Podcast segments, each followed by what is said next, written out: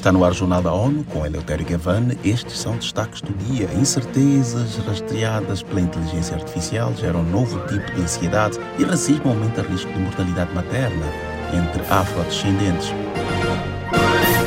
Mulheres e meninas afrodescendentes nas Américas têm maior risco de mortalidade durante o parto. Essa probabilidade é 1,6 vezes maior em países como Brasil e Colômbia. Acompanhe com Mayra Lopes. Nos Estados Unidos, a situação é ainda mais alarmante, com meninas e mulheres negras tendo três vezes mais chances de morrer durante o parto ou no período de seis semanas após o parto. No Suriname, essa taxa de duas vezes e meia maior. Um UFPA alerta que há uma percepção equivocada das principais causas e refuta argumentos apresentados que geralmente repetem um padrão sistêmico e histórico de abuso racista no setor de saúde em todos os continentes. Da ONU News em Nova York, Mayra Lopes. Os maus tratos enfrentados pelas mulheres afrodescendentes ao receber cuidados de saúde podem incluir abuso verbal e físico, negação de atendimento de qualidade e recusa de alívio da dor.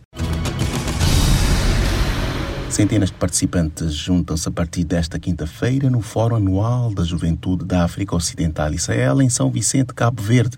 O primeiro-ministro cabo-verdiano, Ulisses Correia Silva, fez a abertura do evento e falou à ONU News. Na reunião também participa o representante especial do secretário-geral da ONU para a África Ocidental e Leonardo Simão. Precisamos destes intercâmbios porque é a forma de se conhecerem, ficarem com os contactos e ao mesmo tempo discutirem questões sérias e importantes, eh, como a igualdade e equidade de género, o emprego, questões que têm a ver com a paz, a segurança e o desenvolvimento em África, que é um continente jovem e precisa que a sua juventude esteja cada vez mais comprometida. Crie ambientes favoráveis para que isso aconteça a nível político, a nível económico, a nível social. E a contribuição da juventude para a África é aquilo que estas gerações eh, têm que construir, para que sejam atores eh, ativos das transformações estruturais eh, que a África precisa, a nível da democracia, da boa governança, de ambientes favoráveis ao empreendedorismo, de todas as condições para que a juventude se, se realize. O Fórum da Juventude promoverá a liderança juvenil e inclusão na tomada de decisão, cooperando para a construção da paz, segundo as Nações Unidas.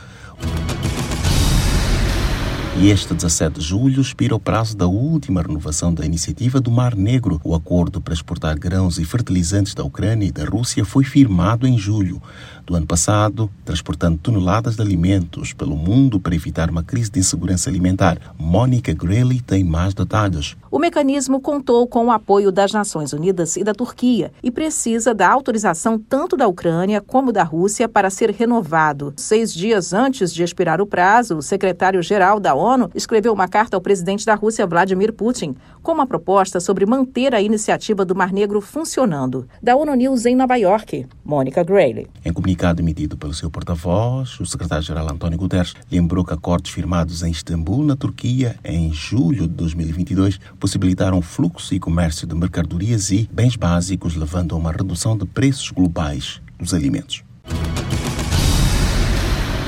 E se você se preocupa com a forma como a inteligência artificial pode afetar a carreira, privacidade ou segurança nos próximos anos, pode estar já experimentando uma sensação de ansiedade por inteligência artificial. Os pormenores com Felipe de Carvalho. Segundo a Universidade das Nações Unidas, UNU, com sede em Tóquio, no Japão, este termo foi divulgado nas redes sociais para descrever o sentimento de inquietude sobre os efeitos da IA na criatividade e inventividade humanas.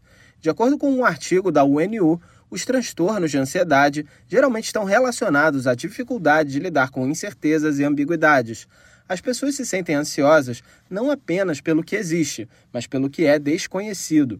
A ansiedade da inteligência artificial decorre de sentimentos de incerteza sobre o potencial da nova tecnologia, por exemplo, de criar vídeos falsos e espalhar desinformação numa escala que polariza as sociedades. Da ONU News em Nova York, Felipe de Carvalho. Nesta quarta-feira, o alto comissário da ONU para os Direitos Humanos, Volker Turk, disse que para ser efetiva, toda e qualquer regulação da inteligência artificial deve ter como base o respeito pelos direitos humanos.